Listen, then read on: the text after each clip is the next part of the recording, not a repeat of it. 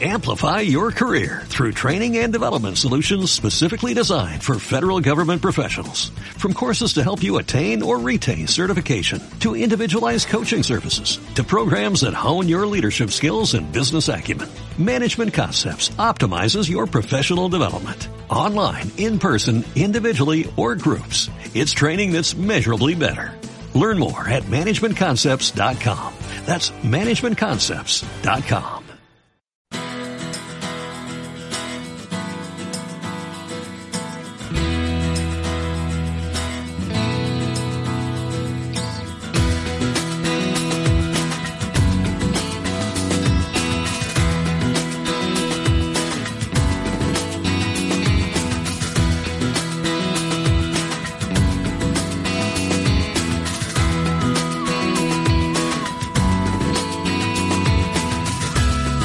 Después del trabajo, After Work, con Eduardo Castillo, Capital Radio.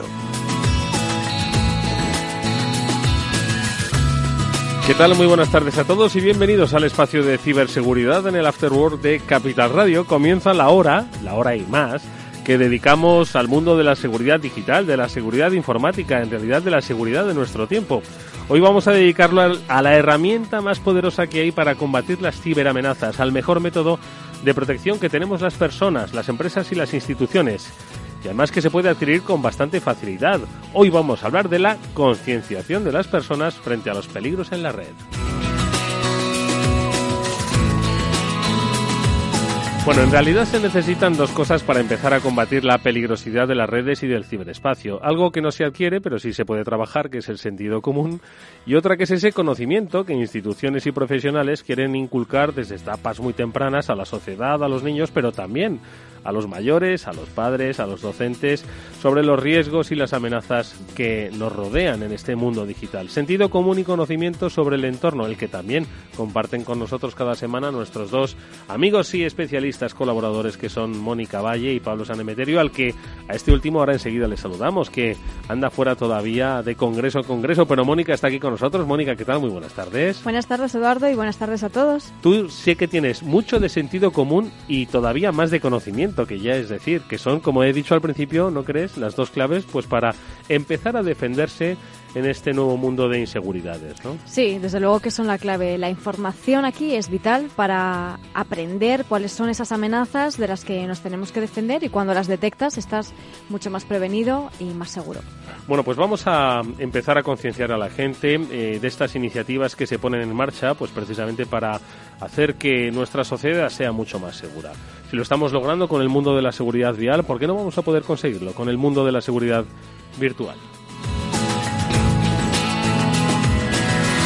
Y hoy lo que vamos a hacer es hablar de iniciativas que desarrolla la principal institución de nuestro país en la lucha contra las amenazas cibernéticas. Hoy va a estar con nosotros el INCIBE, el Instituto Nacional de Ciberseguridad, y vamos a hablar del Safer Internet Day, que es el día de la Internet segura y que se va a celebrar mañana martes, día 5 de febrero. Esta iniciativa eh, la desarrolla INCIBE y van a participar expertos, formadores, docentes, monitores, pero también chavales, en una interesantísima jornada que va a tener conferencias, talleres y mucho más que ahora nuestra invitada, Beatriz directora del gabinete de la Dirección General de INCIBE, nos va a contar en detalle. Aún estáis a tiempo, pero si no llegáis, pues vais a tomar inspiración de lo que seguro que se va a celebrar y contar en este Internet seguro. Pero antes de saludar a nuestra invitada y de conocer algunas noticias que nos ha dejado la semana, vamos a pedirle a Mónica Valle que nos haga, pues como siempre, una reflexión que nos ayude a situarnos.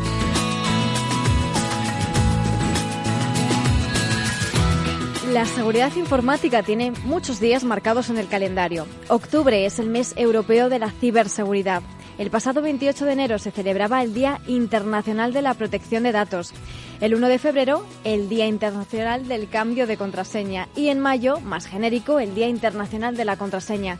Y una jornada muy especial se celebra mañana, el Safer Internet Day o Día de Internet Segura. Con más de 140 países participantes y millones de participantes en todo el mundo, la campaña tiene como eslogan Una Internet mejor comienza contigo. Es una llamada a la acción para todos los actores involucrados que promueva poner su granito de arena y construir una red mejor para todos. Y por supuesto eso pasa por promover un uso seguro y positivo de las tecnologías digitales, especialmente entre niños y jóvenes. El objetivo es que la red sea un espacio que todos usemos de manera responsable respetuosa y crítica también creativa. Estas son iniciativas que nos recuerdan la importancia de nuestra privacidad, de nuestros datos y, en definitiva, de cuidar nuestra vida digital.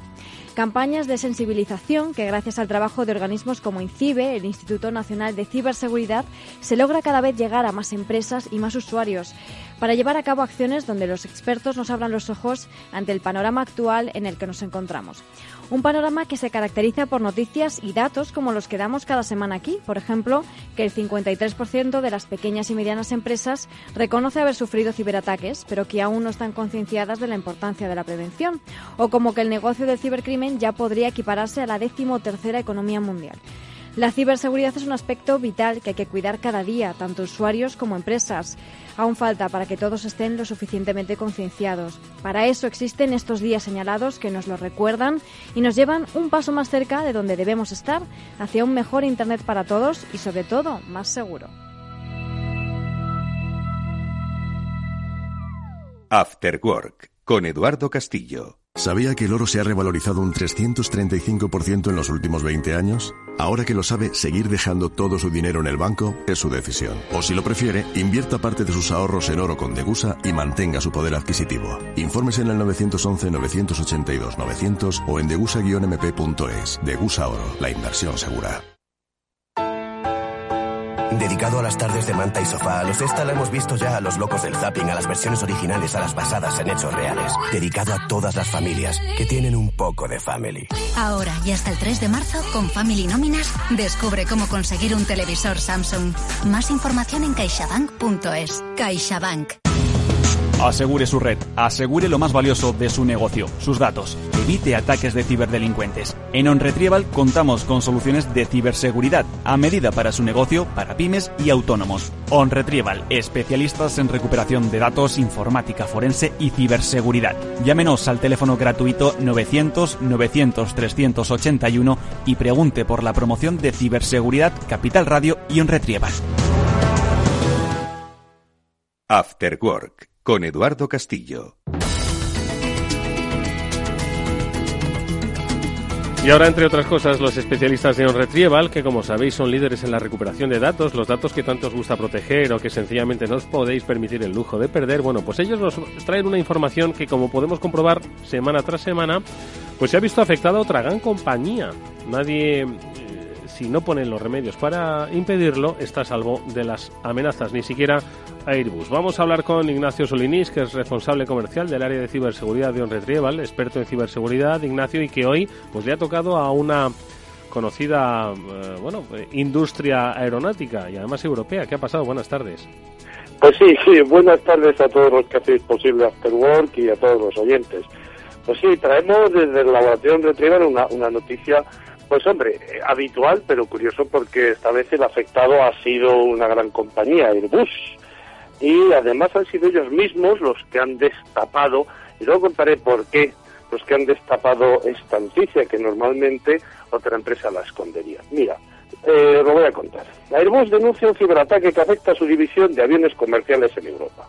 Airbus ha admitido este miércoles ha sido víctima de un acceso no autorizado a sus datos tras sufrir un ciberataque que ha afectado a los sistemas de información, sobre todo a su división de aviones comerciales, Commercial Aircraft Business. Desde la empresa han reconocido que se accedió a algunos datos personales y también a contactos profesionales y de identificación informática de algunos empleados de Europa. Airbus no ha comunicado la forma en la que los atacantes accedieron a los sistemas de la red, aunque algunos especialistas de seguridad creen que pudo comenzar con técnicas sencillas de phishing aplicadas entre el personal de la empresa. Algún tipo de correo, algo que no se debía abrir, como hemos hablado en otras ocasiones. Asimismo, el fabricante aeroespacial europeo está en contacto con las autoridades reguladoras pertinentes y las autoridades de protección de datos conforme a la General Protection Regulation o GDPR, la Ley de Protección de Datos.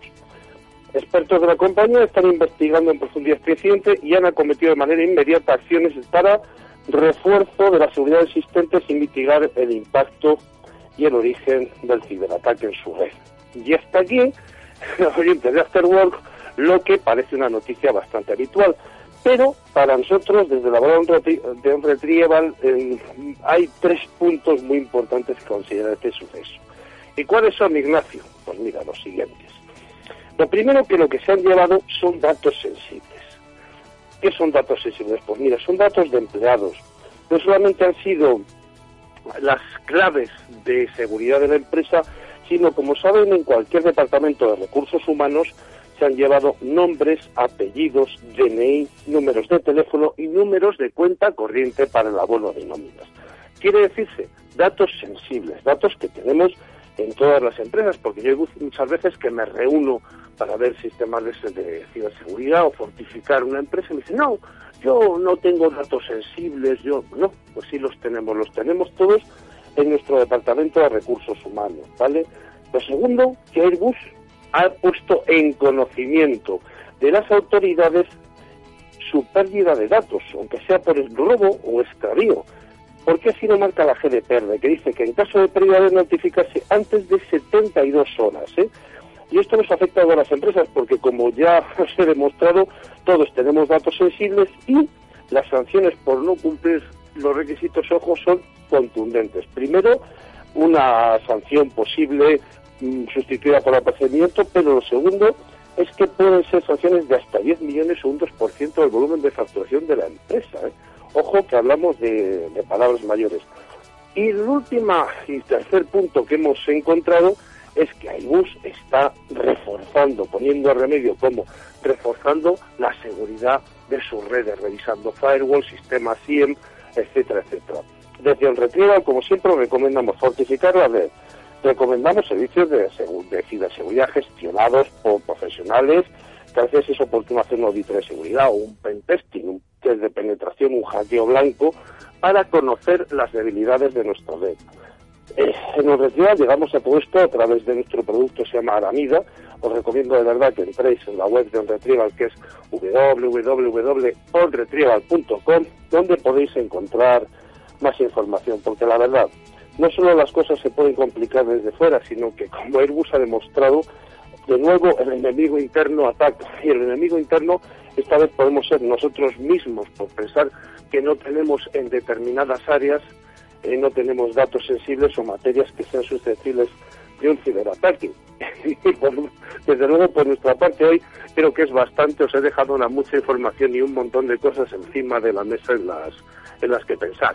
Sin lugar a dudas, Ignacio ha sido aleccionadora. La noticia, lamentamos obviamente por la compañía, pero efectivamente, tres puntos de interés. Aunque no creas que tienes eh, datos sensibles, claro que los tienes. Mira la información de tus proveedores, mira la información de tus empleados. Segundo lugar, hemos visto también los efectos ya de cómo la entrada en vigor del Reglamento General de Protección de Datos para las grandes y para las pequeñas compañías obliga a una transparencia y que en consecuencia, tercer punto, pues eh, tenemos una causa y tenemos un efecto, la fortificación de lo que pensaban, pues ya estaba fortificado. Sin lugar a dudas, pues un gran aprendizaje, el que eh, nos has hecho reflexionar a propósito de esta noticia, Ignacio. Como siempre. Hombre, siempre intentamos dar la mayor información posible en este mundo que es, como sabes, a partir de ahora y del nacimiento de esta GDPR, nos va a obligar a estar constantemente al día. Y por eso yo siempre recomiendo, de verdad, que aparte de servicios informáticos, necesitamos servicios de ciberseguridad gestionados por profesionales expertos en esto, porque ya no vale decir que tengo, no tengo o que no conozco. Hay que ponerse al día y esto va a ser un aprendizaje continuo en esta materia, día tras día, semana tras semana, en todas las empresas. Pues empecemos con la concienciación, es de lo que vamos a hablar hoy. Como siempre, muchísimas gracias Ignacio, un fuerte abrazo, hasta la próxima semana. Un abrazo desde un retrieval, muchas gracias. Pues estábamos precisamente hablando de filtración de datos, Mónica, tenemos otra y esta afecta, voy a decir bien la cifra, a 2.200 millones de contraseñas. Ojo que además creo que se puede descargar de manera gratuita a través de Internet. Pues sí, ya habíamos comentado hace poco una noticia que te sonará, la de Collection Number One. Pues ahora tenemos los Collection Number 2 a Number 5. Ahí mezclando un poco de inglés y de español. Ha aparecido un compilado con más de 2.200 millones de datos de usuarios nombres de usuario, contraseña. esa es la mitad de la población mundial que utiliza Internet. Sí, bueno, a ver, muchos de ellos están repetidos, eso es verdad. El problema es que, como decías, está circulando libremente por Internet y que se puede descargar mm, gratuitamente. Esto lo ha anunciado la publicación tecnológica Wired y dado, ha dado a conocer que unos investigadores han descubierto esta base de datos que son 845 gigas y que está conocida como, se conoce como Collection Number 2 a Number 5. Este nombre viene de la que era hasta ahora la filtración de datos más grande de la historia, Collection Number One, que tenía 773 millones de Pues datos se queda de corto frente a esto. ¿eh? Claro, eh, esta nueva filtración, a ver, tiene 25.000 millones de entradas, lo que pasa, como decía, muchas de ellas están repetidas Sí. realmente. Eso sí, 700, eh, 611 millones de estas contraseñas, como mínimo, son únicas, es decir, no aparecían en las filtraciones anteriores. Y los investigadores han dicho que provienen de otras filtraciones masivas como la de Yahoo, como la de LinkedIn hace tiempo, la de Adobe. Y recordamos, como siempre, pues cambiar esa contraseña o como mínimo antes eh, verificar que nuestras cuentas de correo electrónico no, ha sido, no han sido vulneradas en una de estas filtraciones. Hoy vamos a dejar muchos consejos, hoy vamos a dejar muchos consejos, con la ayuda también de Pablo Sanemeterio, que se conecta ya con nosotros. Pablo, ¿qué tal? Buenas tardes. Hola, buenas tardes Eduardo, buenas tardes Mónica, ¿qué tal? Encantado de tenerte, no en la distancia, pero sí presencialmente, por lo menos a través de las líneas telefónicas. Pablo, para, por supuesto, que compartas nuestra charla ahora con Beatriz Soto de Incibe, pero también para que nos comentes algunas noticias que se han producido y en que, bueno, pues tiene que ver el Internet of Things, sobre todo las bombillas inteligentes. Yo creo que cuando estuvimos hablando de drones y seguridad, pues un poco contamos, no una historia parecida, pero sí algo eh, sobre la vulnerabilidad que podría haber a través de bombillas inteligentes y a través de redes wifi, Pablo. Claro, es que el, el Internet of Things, como siempre, pues está implantando en todas partes y bueno, pues ya empezamos a apuntar algunas de sus posibles vectores de ataque o debilidades. En este caso han sido las bombillas de la empresa LeafX, las cuales, eh, pues para conectarse a Internet, usaban la wifi de, la persona en la que de, de su casa o del establecimiento donde se hayan montado estas bombillas. Entonces, para poder conectarse, normalmente ya todos las wifi le ponemos una contraseña. Entonces, esa contraseña tiene que configurarla en las bombillas y esta empresa lo que ha avisado es que tanto la contraseña de la wifi como la- el nombre de la wifi se guardaba en claro en esas bombillas. O sea, tú cogiéndote la bombilla de la basura y haciéndote un volcado, podrías sacar el, el nombre de la wifi y la contraseña que utilizaba esa persona en la wifi para poder introducirte en la misma. O sea que ahora resulta que, la- que una bombilla iba a tener todos mis datos personales. Todos tus datos personales no, pero la, la llave para entrar a El ellos acceso a ellos sí, Para ¿no? entrar a tu casa sí. Para que veamos cómo... Joder, la verdad es que Y- es, es sorprendente, sí. Cuenta, cuenta. No, y lo, y lo único, pues bueno, ya han avisado a la, a la empresa y se han puesto a trabajar para solventar el, el fallo de las bombillas y que esto no se siga produciendo. Pero bueno, esto es una, una marca, una empresa concreta que hace bombillas conectadas a Internet. Habrá que ver cuántas empresas y cuántas bombillas hacen de distintas marcas y cuántas siguen cometiendo el mismo fallo. En fin, las bombillas eh, ahora parece ser un acceso para los ataques, pero también lo han sido las tarjetas SIM de los teléfonos. Mónica, Pablo, que al parecer, bueno, esto se produje, se produjo ya un- una especie de uso fraudulento, ¿no? De las capacidades, eh, números, usabilidad de las SIM para, pues, obtener un beneficio a través de criptomonedas y hoy hemos conocido sentencia ejemplarizante, diría yo. Mónica, Pablo. Pues sí, este caso ha sido un estudiante de 20 años que robó más de 5 millones de dólares en criptomonedas, eh, atacando a los números de teléfono de las víctimas. Ha sido declarado culpable, bueno, más bien se ha declarado culpable él mismo y ha aceptado una sentencia de 10 años de prisión. Y bueno, estos millones los ha conseguido con una técnica llamada SIM swapping, que es, como decías, un fraude con la SIM, que Pablo nos cuenta Sí, porque técnicamente. Pablo le- le- el- es especialista en móviles. en ¿Qué es este esto tema. del SIM swapping? Esto básicamente lo que consiste es en conseguir que la, el- tu tarjeta SIM pase a estar en una tarjeta que yo controlo. En el fondo las tarjetas SIM tienen todas unos códigos que te permiten ser únicas dentro de la red de telefonía y lo que hacía este, este chico pues es como cuando vas y se te rompe esa tarjeta y vas al, al operador y le dices que te hagan un- una réplica de tu número Mm. en otra tarjeta. Lo que pasa es que él tenía acceso pues a los números de otras personas que no era el suyo. Entonces, en esta técnica del SIM swapping, pues puedes acceder a muchos datos personales o puedes conseguir que determinadas llamadas de verificación vayan a tus teléfonos en lugar de, de a los, o los dueños originales. ¿Y cómo ha- ha- ha- las ha utilizado en su provecho para pues recaudar de manera ilícita 5 millones, Pablo?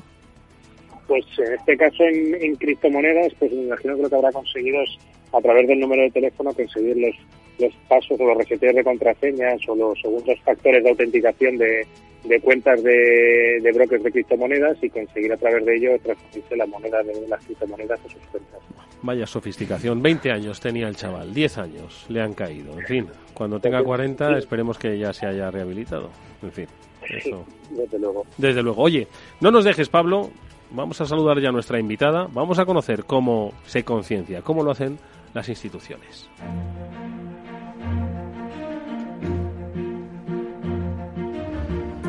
Pues Beatriz Soto es la jefa de gabinete de la Dirección General de INCIBE, del Instituto Nacional de Ciberseguridad, es ingeniera informática por la Universidad de León y a través de esta eh, jefatura de gabinete, bueno, pues controla las áreas de comunicación, relaciones institucionales y la unidad de apoyo dentro de esta institución. Tiene más de 14 años de experiencia en el sector de las tecnologías de la información y el conocimiento eh, y hace ocho años trabaja en el ámbito de la seguridad de la información y la ciberseguridad. En los últimos años ha participado en proyectos con otras entidades públicas, liderando iniciativas dentro de INCIBE, dentro de la, desde la dirección de operaciones y hoy es nuestra invitada en el programa de Afterwork de ciberseguridad. Beatriz, ¿qué tal? Buenas tardes. ¿Qué tal? Buenas tardes. Yo siempre le pregunto a, nuestros invitados que siempre escuchan las noticias que nosotros comentamos, que en realidad no se sorprenden de esas noticias, pero otra noticia, ¿cuándo llegará el día en que estas noticias pues mm, se cuenten, pero que se han solucionado muchos casos más? ¿eh? Sí, la verdad es que es curioso, porque una de las cosas con las que has empezado también, cuando has dicho algo así, como todos sabemos que existe una DGT para tráfico, pues también a todos nos gustaría que llegara que todos los españoles supieran que hay una entidad que se INCIBE que les puede ayudar un montón en todas estas cosas que a veces nos parecen un poco surrealistas, desde las bombillas como el incidente de Airbus. ¿Tú crees que el INCIBE podríamos decir que es eh, como la DGT para la seguridad virtual? Hombre, en el ámbito nuestro de ciudadanos y empresas, yo creo que podemos ayudar, sobre todo a la parte de, de concienciación que comentabas hoy, que queríamos un poco hablar de ella, eh, yo creo que sí, porque no igual que estamos concienciados en seguridad vial, en que no puedes pasar un semáforo en rojo, en que no puedes hacer ciertas cosas, pues en Internet es exactamente lo mismo. Oye, ¿el INCIBE cuánto tiempo lleva entre nosotros? Porque yo creo que hay mucha gente que eh, es muy avanzada tecnológicamente, pero desconoce que existe el INCIBE. Pues mira, INCIBE tiene ya 13 años. Realmente eh, comenzó siendo INTECO, el Instituto Nacional de Tecnologías de la Comunicación. Em, su sede principal está en León, nació en León como un proyecto sobre todo más basado en tecnología, lo que hablábamos en calidad, accesibilidad, temas de seguridad web y ya poco a poco fue enfocándose desde 2014 en el mundo de la ciberseguridad y fue cuando cambió su nombre y nos empezamos a denominar INCIBE, Instituto Nacional de Ciberseguridad de España. Dime, dime. No, no, es que tiene, tiene, no, no, tiene mucha más historia. A mí tiene, tiene su historia, tiene su historia, porque realmente yo creo que hemos evolucionado y hemos llegado realmente a un campo en el que mm, al final parece que no, pero, pero hay mucho, mucho que hacer todavía. Oye, ¿y el INCIBE qué hace y qué podemos hacer ciudadanos y empresas con, con él? A ver, INCIBE es una entidad de, del gobierno que pone a disposición de los ciudadanos y empresas para que sean, para de alguna manera hacer actividades que les permitan ser mucho más conscientes de cómo pueden utilizar ellos la tecnología para hacer lo que hablábamos antes de un uso responsable, positivo, en todos los ámbitos, tanto en el ámbito ciudadano, en el ámbito del menor y, por supuesto, las propias empresas, que muchas veces, lo que comentábamos antes, son conscientes de que, o incluso no lo son, pero podemos ayudarles incluso a que crean que estas cosas pasan y son reales, pero luego les cuesta como dar el paso de, implantar medidas, eh, hacer ciertas actuaciones, invertir en ciberseguridad, que muchas veces lo ves más como como que es mucho más importante invertir en tus aplicaciones como son más core de tu empresa que en esa parte ciber que es que es necesaria porque al final forma parte de esa base o sea, vosotros tenéis un portfolio de actividades como servicio público que sois donde fomentáis pues el buen uso, la seguridad, el conocimiento, pero yo puedo llamar a INCIBE si tengo algún problema. Sí, nosotros tenemos tres patas, una parte orientada a la parte de empresas, una parte de ciudadanos y otra parte de menores, que son los servicios de Protege tu empresa, la Oficina de Seguridad del Internauta para ciudadanos y el Centro de Seguridad de Menores e Internet Segura for Kids para, para bueno, papás, mamás, educadores, profesores, o sea, menores, pero bueno, con todo lo que tiene su ámbito alrededor. Y además disponemos de una línea de ayuda, que es el 900-116-117, que es la línea de ayuda en ciberseguridad de INCIBE, en la que cualquier persona puede llamar y plantear su caso, su situación, su, su duda. Y ahí en el teléfono, pues bueno, en función del público que seas, te atienden personas expertas, que lo que hablábamos también, incluso psicólogos, pedagogos, técnicos, nos vamos encontrando. Eso por una parte más de concienciación y de divulgación. Porque ¿quién llama? 900-116-117. ¿Quién llama este número? Pues llaman papás que están preocupados porque de repente sus hijos dicen que pasan un montón de horas conectados a su tablet o al móvil o, o a juegos online juegos en red. Y no quieren echarle la bronca porque creen que puede ser contraproducente. O, simplemente les falta esa parte de, formación o esa parte de, que, es una herramienta de control parental, como utilizo yo esto, ¿sabes? Muchas veces yo creo que ahí hay una distancia entre, entre papás y niños y muchas veces lo que, una de las cosas fundamentales es siéntate con tu niño y mira a ver qué está acompáñale acompáñale a, a, navegar por la red igual que le acompañas a pasear por el parque aprende de él no también que decía por supuesto o sea, al final aprendes un montón. Con los pequeños aprendes un montón, porque todos lo dicen, ¿no? Que les das un aparato nuevo y lo manejan mejor que tú muchas veces. Sí. A mí me parece que INCIBE hace una labor social, sobre todo, muy importante. Porque todo el tema, eh, OSI, por ejemplo, publica, es una publicación online que tiene muchísimos consejos, casos eh, reales en los que te puedes sentir. Es la oficina de seguridad del internato. Bueno, mejor que lo cuente Beatriz, pero, mm, eh, pero yo muchas veces la reviso porque, por ejemplo, si hay alguna campaña de phishing que ha salido nueva, eh, enseguida lo advierten y te dan consejos de cómo identificarla, cómo prevenirlo, cómo no caer en esas trampas, eh, nuevos tipos de ransomware, de malware que están circulando, bulos incluso. Entonces, pues eh, te conectas a la web y en cinco minutitos estás al día de absolutamente todo. Yo también, además, es que estoy inscrita a las newsletters de INCIBE que también lo mandan cada semana. Entonces, es muy importante para estar al día. Lo que decíamos que la concienciación se basa en la información, pues esta información para los ciudadanos y empresas es fundamental.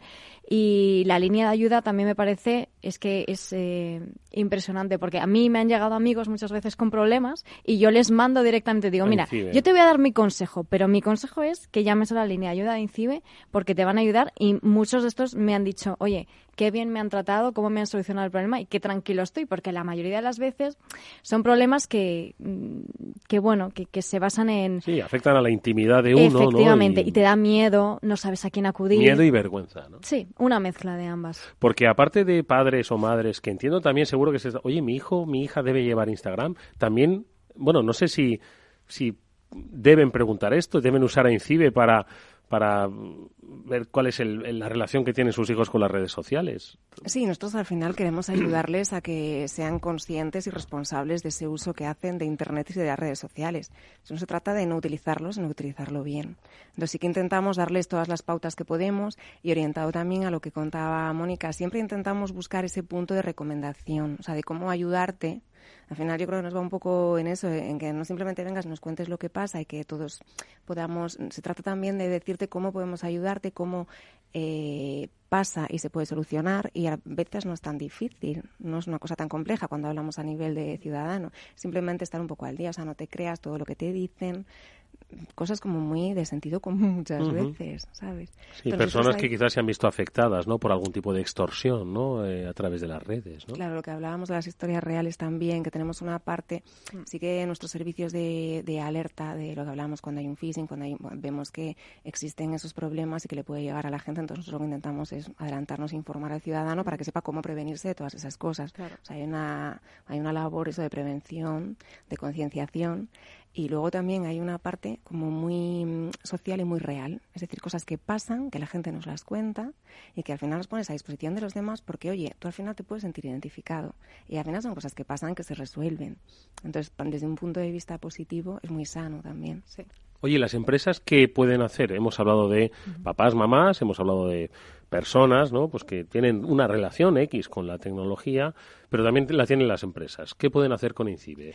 En la parte de empresas nosotros tenemos un kit para ellos en los que podemos ayudarles un montón a implantar medidas de seguridad en sus propios procesos, en la empresa, sobre todo también orientado a que en España hay un montón de pymes, no todos somos grandes empresas que podemos, lo que hablábamos, invertir un montón en herramientas, ser súper sofisticados. Entonces sí que tenemos eh, también guías, eh, herramientas para ellos. Y luego también no olvidemos que somos el CER de referencia también para empresas y ciudadanos.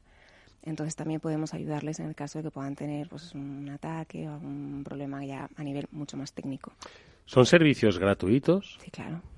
No, no, eh, para ti es algo habitual, pero quizás la gente no lo sabe, ¿no? Dice, no, igual es, cierto que puede que sea... Es lógico, es, lógico preguntárselo, ¿no? Claro. Porque al fin y al cabo son recursos que son eh, muy interesantes. Por ejemplo, lo que comentaba ahora Beatriz de esta formación para empresas, eh, de vez en cuando lanzáis cursos que realmente, pues cursos para pequeñas empresas, para micropymes, para pymes, que te van contando paso a paso qué es esto de la ciberseguridad, cómo protegerte, qué pasos dar, qué herramientas Formación para los empleados. Claro, entonces las empresas se preguntarán, pero esto cómo me lo van a dar gratis, ¿no?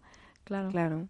Y que está a su disposición. Quiero decir que muchas veces son o bien formaciones, como comentas, de cursos online que pueden hacer y que se pueden apuntar gratuitamente, por supuesto, como también información que queda ahí y también, a ver, a través de esa línea de un buzón de correo siempre pueden contactar con nosotros y, vamos a pedirnos ayuda, que nosotros estamos encantados. Oye, pues vamos a seguir ahora conociendo más en profundidad cuál es la actividad de INCIBE, cuáles son eh, los eh, eventos previstos, el que mañana va a tener lugar. Ahora lo vamos a desarrollar con con bastante profundidad, pero ya que estamos hablando de concienciación, y ese es un poco el leitmotiv de nuestro programa, vamos a hablar con Josep Albors, que aparte de amigo, por supuesto, de este After Work, que es, como dice su cargo en las tarjetas de presentación, si no me equivoco, es jefe del laboratorio de concienciación de ese. Más o menos, eh, Josep, buenas tardes. Algo así. Muy buenas tardes. Me he confundido en alguna cosa, ¿no? alguna cosa, pero no importa. La cuestión es que la palabra concienciación va pues un poco en el ADN de tu trabajo y es, como decía, pues un poco el objeto de nuestro, de nuestro programa. Eh, decimos que es posiblemente la, la, clave pues para que todos estos problemas de ciberseguridad se minimicen en personas y empresas, ¿no? ¿Tú cómo trabajas esa concienciación, Josep? Bueno, sobre todo haciendo partícipe a todos eh, los trabajadores, independientemente del nivel que estén, tanto si es el CEO como si son gente ya técnica de sistemas, como el último becario que acaba de entrar a la empresa. Que todos sean conscientes de la importancia de la seguridad, no solamente de sus sistemas, de que, sino también de que los datos deben estar protegidos e ir a informar cuando se vea algo sospechoso o cuando ha ocurrido una brecha. Lo que ocurre es que me da la sensación a mí, y esto es una reflexión personal, que eh, la usabilidad que han perseguido las grandes compañías tecnológicas que han introducido en nuestra vida, pues ese uso cotidiano, pues nos ha hecho pensar que eh, sabemos todo de tecnología porque nos manejamos bastante bien en estos entornos digitales y quizás esa especie de eh, autoconfianza es la que nos hace mucho más vulnerables y peligrosos, ¿no? Pues no andas mal, mal dirigido, porque es verdad, la usabilidad siempre ha estado reñida con la seguridad y en los últimos años hemos visto cómo se ha priorizado esa usabilidad frente a la protección de los datos, a la seguridad de los sistemas y de los dispositivos que utilizamos todos los días. Hola, Josep, ¿qué tal? ¿Cómo estás? Hola, muy bien. Estábamos comentando ahora eh, esta nueva brecha de datos que, ha surgido, Collection Number 2 a Number 5. Em, coméntanos ¿Cómo nos, nos protegemos de, este tipo de brechas de datos? Hemos comentado lo de cambiar la contraseña, pero ¿podemos hacer algo más? Eh, bueno, para empezar, eh, informarle que no son nuevas, solamente son selecciones que se estaban, que algunas están presentes desde hace años, lo único que se ha hecho se ha sido compilarlo y lo han puesto a disposición para que la gente lo descargue. Lo que podemos hacer es revisar que si están nuestros datos ahí y sobre todo confirmar que si tenemos alguna contraseña que no hemos cambiado desde hace bastante tiempo, la cambiemos y siempre que sea posible activemos el doble factor de identificación. Por si esos datos aparecen en alguna de estas compilaciones, no pueden acceder a, eh, a nuestros servicios que están protegidos con ese usuario y esa contraseña. Pablo, eh, que te tenemos un poquito abandonado, pero sigues todavía conectado con nosotros. Está, está tanto Beatriz como, como Josep ahora mismo a tu disposición. bueno, yo quería aprovechar que me Josep, que, sé que ha estado también en el Congreso de Tenerife de Hackron compartiendo con, los ponentes, como ponente, sus, visiones de, ciberseguridad, es decir, que poco más que añadir a sus a sus consejos, en la medida posible siempre segundos factores de autenticación y quería preguntarle un poco, ya que yo estoy todavía aquí en Tenerife, que hemos estado haciendo las jornadas de formación. Que a ver cuándo te vuelves, porque en fin, jamás había visto a nadie que pasase tanto tiempo en un congreso, sobre todo estando en Tenerife. Pablo se va a quedar ahí una semana, me dándonos envidia. Me va a quedar un ratito, porque yo es que empezaba el lunes, al contrario que yo soy y Mónica que estuvieron el viernes, la parte de formaciones esta vez se ha hecho el lunes. Entonces, bueno, la formación que hemos tenido la suerte de compartir con, los, con la gente de Hackron aquí en Tenerife, en un entorno tan envidiable, pues ha sido sobre todo sobre exploiting y técnicas de conseguir ejecutar código en, binarios y en, aplicaciones en, Microsoft. Yo le quería preguntar por, por el tema de los coches conectados. Yo creo que es un poco de las especialidades de, de Josep. ¿Cómo lo ve o cuál tiene que ser el futuro? Ya que hemos estado hablando también de las bombillas conectadas, ¿qué tal los coches conectados? Bueno, por la parte de los coches se han hecho progresos. De hecho, ya es bastante frecuente que fabricantes se tomen más en serio la seguridad, incluso que presenten sus opciones de bug bounty, o sea, que presenten eh, esos pagos a investigadores que encuentren vulnerabilidades. Tesla, por ejemplo, se lo ha tomado muy en serio desde hace tiempo, pero seguimos eh, teniendo en cuenta que hay muchos modelos de coches que se han eh, fabricado en los últimos años que no se ha contemplado eso ni se van a parchear, o bien porque el usuario desconoce o porque el fabricante no quiere, que van a seguir, digamos, no vamos a decir atacados, pero y vulnerables. También hay que obviar, tenemos que olvidarnos de enseguida que salga una noticia de este tipo, pensar que todos nuestros coches van a ser atacados. No, es simplemente una posibilidad. Pero si la podemos cerrar, mejor que no tener esa puerta abierta a un atacante.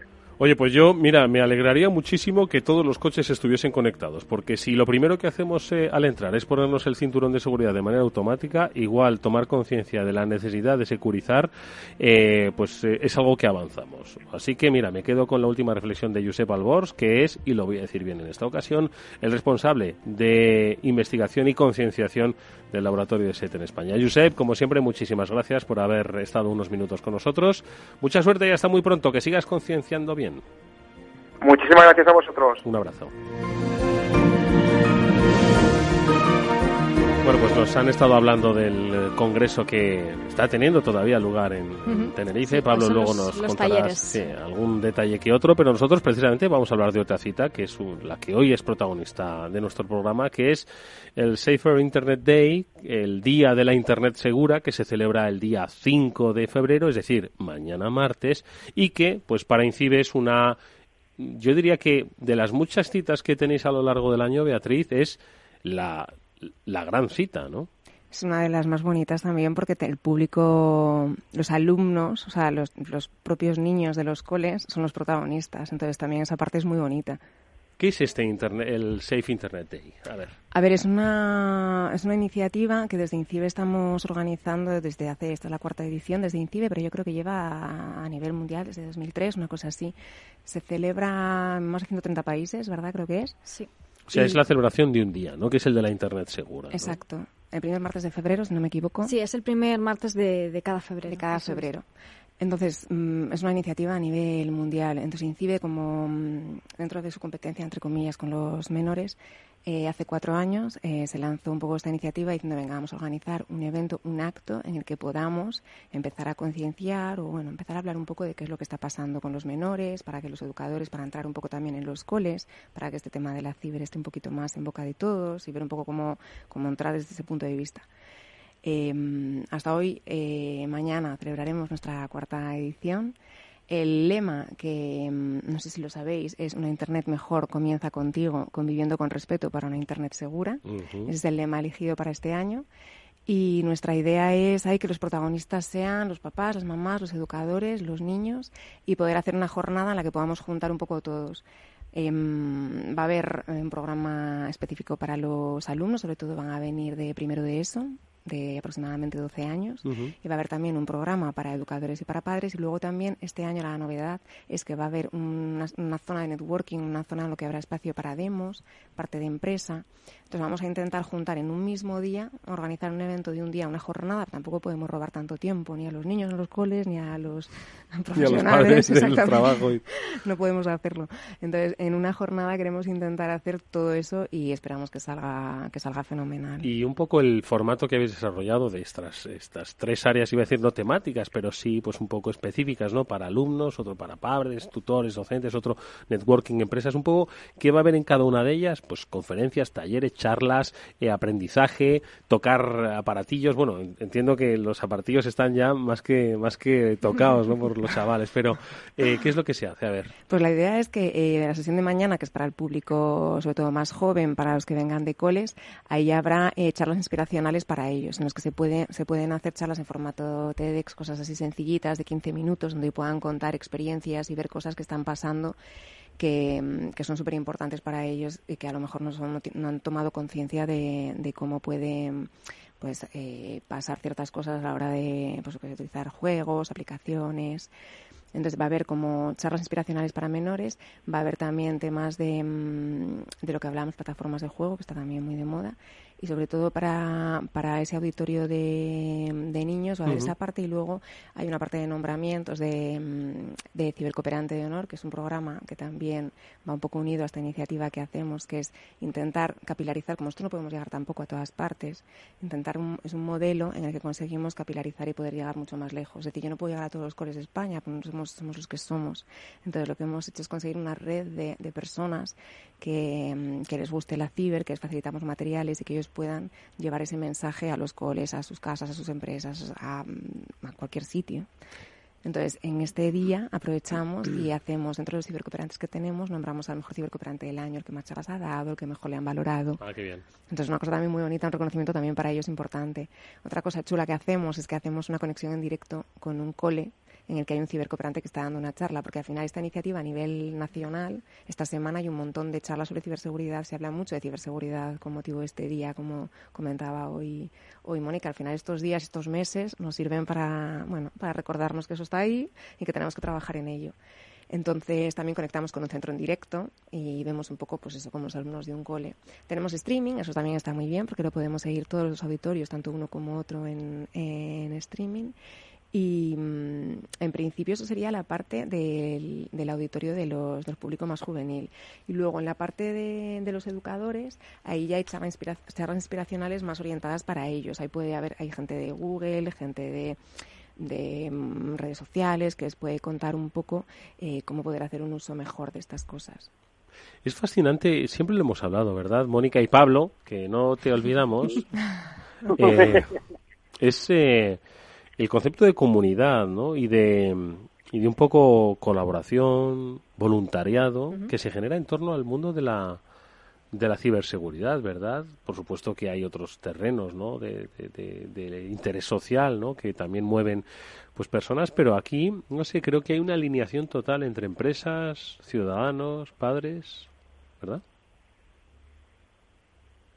Desde luego, yo creo que la verdad la, la alineación es, es total, perdona que me, me, me, me un poquito así, Beatriz, que, que yo mi, mi pregunta es un poco cuál suele ser la consulta más frecuente que hacen los padres en este tipo de eventos y cuál es la consulta que suelen hacer los niños. Pues mira, yo lo que les comentaba, lo que decía al principio, yo creo que en el caso de los padres lo que están preocupados es eso, por el uso excesivo de, de los dispositivos al final, de que no saben cómo utilizar herramientas de control parental, no saben cómo pueden hacer para... A ver, la palabra control es que suena un poco... Ya, sí, Un poco pero, dura, pero, sí, pero sí, es que pero sí, pero es así, es decir. Claro, es que al final son menores vamos, y estamos eh, dejando un mundo claro, Vamos a ver, cuando, a- cuando la Guardia Civil hace un control de alcoholemia... mm, Todos tenemos muy asimilado. Exactamente. Entonces entendemos que tienes que parar y hacer lo que te digan. Pues esto sería algo parecido, pero cuesta mucho. Entonces yo creo que sobre todo los papás eso. Los niños, los niños cuanto más pequeños son, menos son- no tienen conciencia de ese periodo. Entonces ellos te dicen, yo utilizo musical y yo utilizo no sé qué, yo hago esto. Y es porque ¿qué hay de malo, ¿sabes? Si lo hacemos todos en el cole, Ya. si es una manera como... Ujú. Y si soy, yo tengo mis amigas y lo hacemos todas y es muy divertido. Entonces, bueno, notas hay un poco ese choque generacional. Y luego, bueno, también están los temas de ciberacoso que son importantes y ahí sí que, a ver, entramos ya a palabras mayores, Ujú. los que sí que la preocupación ya De es lo ahí, más importante. de ahí que estaba pensando en el ciberacoso, de ahí un poco el, el- el lema ¿no? de este año que sea comunicando eh, con respeto, ¿verdad? Es que es súper importante. Este año yo creo que nosotros queríamos hacer también hincapié en la palabra respeto y en la palabra positivo. O sea, que es que es muy... O sea, el respeto es básico, es Sí. básico en todo. Entonces, ¿por qué no una red social? Porque te puedes esconder detrás de un anonimato, porque nadie sabe quién está ahí detrás. Em, Quiero decir, tenemos que ser conscientes de todo eso. Sí, esta, asocia- esta asociación de las tecnologías con algo positivo, porque realmente, al final, cuando estamos hablando tanto de esto, de las vulnerabilidades, de las brechas de datos, del ciberacoso, al final parece que Internet es algo malo, que la tecnología es algo malo y no. Eh, Pero es por el uso al que final que, usarlo, que se está haciendo, ¿verdad? O sea, al Sí. final parece que, no, no, yo no lo quiero utilizar porque es que, no, es que es porque no se utiliza bien. Entonces es como todo. Claro, Pues si os parece, vamos a hacer una brevísima pausa y enseguida vamos a saludar a una cibermanager. Es una chica, Carla Alonso, ella es adolescente, iba a decir casi como nosotros, pero bueno, eh, de este objeto eh, de edad del que nos está hablando nuestra invitada hoy, Beatriz Soto, que nos va a contar cómo ella también, de manera eh, voluntaria, ha querido pues participar para que su generación, sus compañeros de clase, de, de, pandilla, pues entiendan, oye, que hay que utilizarlo con cabeza, con respeto y que mañana va a participar en el Safe Internet Day. Volvemos enseguida. After Work con Eduardo Castillo. Usted domina la inversión, ve oportunidades donde otros ven coincidencias, puede correr con los toros o puede sentirse cómodo con los osos. Así que no desperdicie otro PIP y únase a eToro. Vea por qué tantos grandes traders nos eligen como su principal plataforma de negociación. eToro. Su capital está en riesgo. Desde que llegamos a España hace 25 años, en Invesco nos hemos centrado en intentar ofrecerle las mejores oportunidades para invertir, gestión activa o pasiva, productos de renta variable, renta fija, mixtos, materias primas o inversiones alternativas. Una oferta global que le permita alcanzar sus objetivos financieros. Más información en invesco.es. Finanbest. Lo dicen nuestros clientes lo que me gusta de ellos, que me analizaron el perfil, qué perfil era. Yo estaba acostumbrada un poquito a la inversión en banca, la inversión era absolutamente impersonal, te ofrecían pues por criterios prácticamente básicamente comerciales y no analizando cuál era lo que yo quería. Y eso, por ejemplo, a mí me gustó mucho, el análisis de perfil. Tú mismo eres quien te declaras y quien te incorporas en una categoría. Definimos tu perfil de inversión de acuerdo con tus objetivos para ofrecerte la mejor inversión para ti. Finambes.com. Fácil, transparente y rentable.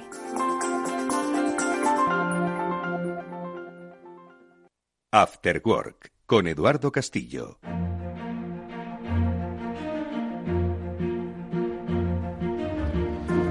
Bueno, pues estamos en este After Work de la ciberseguridad con eh, nuestra invitada, con Beatriz Soto, la jefa de gabinete de la Dirección General del INCIBE, del Instituto Nacional de Ciberseguridad, y nos está hablando de esa interesantísima jornada que mañana va a tener lugar que no lo hemos dicho, por cierto, en el Reina Sofía. ¿Desde qué hora? ¿Desde qué hora va a estar? Desde las diez y media. Desde las diez y media.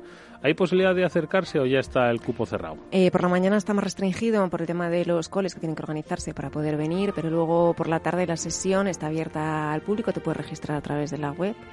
Y ahí la idea es que puedan compartir tiempo también con los espacios de las empresas, de las demos, las charlas que haya. Mm. Bueno, pues quien sí se va a saltar las clases, pero por una buena eh, acción, es nuestra invitada, Carla Alonso Rodríguez, que es voluntaria en Cybermanagers. Carla, ¿qué tal? Muy buenas tardes. Hola, buenas noches. Oye, con, eh, con eh, cierta razón te saltas las clases porque, oye, has eh, participado como cibermanager y además vas a participar mañana en, en los eventos del Safe Internet Day. Pero queremos un poco, Carla, que nos digas, pues un poco que cuál es la figura del cibermanager, también que nos digas un poco por qué decidiste, pues oye, em, tratar de hacer que Internet sea segura para ti, para tus amigas, para tus amigos, para tus compañeros y un poco cuál es la, los proyectos ¿no? que desde, desde los colegios y los centros de enseñanza habéis desarrollado. Cuéntanos un poco, Carla. Bueno, a mí este proyecto desde el minuto uno me llamó la atención porque no nos enseña a que las redes sociales e Internet sea malo, sino a hacer un buen uso de las redes sociales, de Internet, eh, teniendo privacidad y ayudamos, sobre todo nos formamos los más jóvenes para poder ayudar a los más pequeños y así entre nosotros eh, nos, nos comunicamos mejor. Oye, eh, Carla, ¿y cómo, cuál es el proyecto exactamente en el que, oye, pues eh, os habéis erigido en, pues estos eh, concienciadores, ¿no? De vuestros compañeros, pues que queréis que se haga un buen uso. ¿Por qué te llamó la atención este proyecto? Entiendo que tú desde hace ya tiempo utilizas Internet, nuevas tecnologías, tu grupo de amigos y amigas también. ¿Por qué te llamó la atención? Pues me llamó la atención porque, como te decía, muchas veces nuestros padres nos dicen, no, redes sociales no, internet no, nos restringen muchas cosas y mm, creo que lo más importante es aprender a utilizar bien las redes sociales, internet, porque haciendo un buen uso eh, de esas dos cosas eh, es un avance. Y podemos enseñar a los más pequeños a utilizarlo bien. Porque eh, crees que las eh, utilizamos mal porque básicamente nadie nadie nos ha dicho cómo tenemos que utilizarla. Alguien las empieza a utilizar y todos vamos un poco detrás y entiendo que así funciona todo, ¿no? Eh, creemos que las utilizamos, o sea, las utilizamos bien, pero que no sabemos las cosas malas que hay detrás de eso. Por ejemplo, con subir una simple foto que a nosotros nos parece una bobería, pero en el momento en que subimos una foto de nosotros, esa foto ya no nos pertenece. Oye, Carla, están conmigo Mónica Valle, Pablo Sanemeterio y Beatriz Soto, nuestra invitada de INCIBE, que también te quieren hacer muchas preguntas, como las que te van a hacer mañana sin duda alguna, cuando, cuando estés por ahí ayudando a otros chavales, ¿eh? Sí, sin duda alguna, porque la verdad es que es eh, muy interesante. Bueno, hola Carla. A mí me gustaría, bueno, yo creo que es eh, lo que haces es muy interesante y además es un referente, ¿no? Para otros chicos y chicas de tu edad que al fin y al cabo no están viendo a un ponente que, bueno, pues consideran que es una persona más mayor, un adulto, con el que a lo mejor no se sienten tan identificado, pero contigo seguro que sí. Eh, ¿Cómo te acercas tú a otras personas de tu edad para concienciarles sobre este tema? Bueno, pues hablar como hablamos nosotros, como nos entendemos, no dar la, la típica charla pesada de los mayores y sobre todo contar nuestras propias experiencias o nuestros consejos que les damos y hacernos sentir como unos familiares. ¿no? Sí, vernos reflejados, ¿no? Sí, yo, yo te iba a decir que lo que me parece curioso es precisamente eso, que al final lo importante ahí es que no hay un salto entre, entre tú y mucha, muchas veces supongo la gente con la que estás hablando, Carla. Entonces yo creo que también lo que comentábamos antes, tú también aprendes, ¿verdad? Cuando estás con ellos. Yo he aprendido muchísimo, vamos, después de que he recibido esta formación, tengo muchísimo más cuidado con todo. Claro. tengo una hermana de 12 años también y de la, vamos, he aprendido un montón, la ayudo y, y mi madre también se ha informado de todo mejor.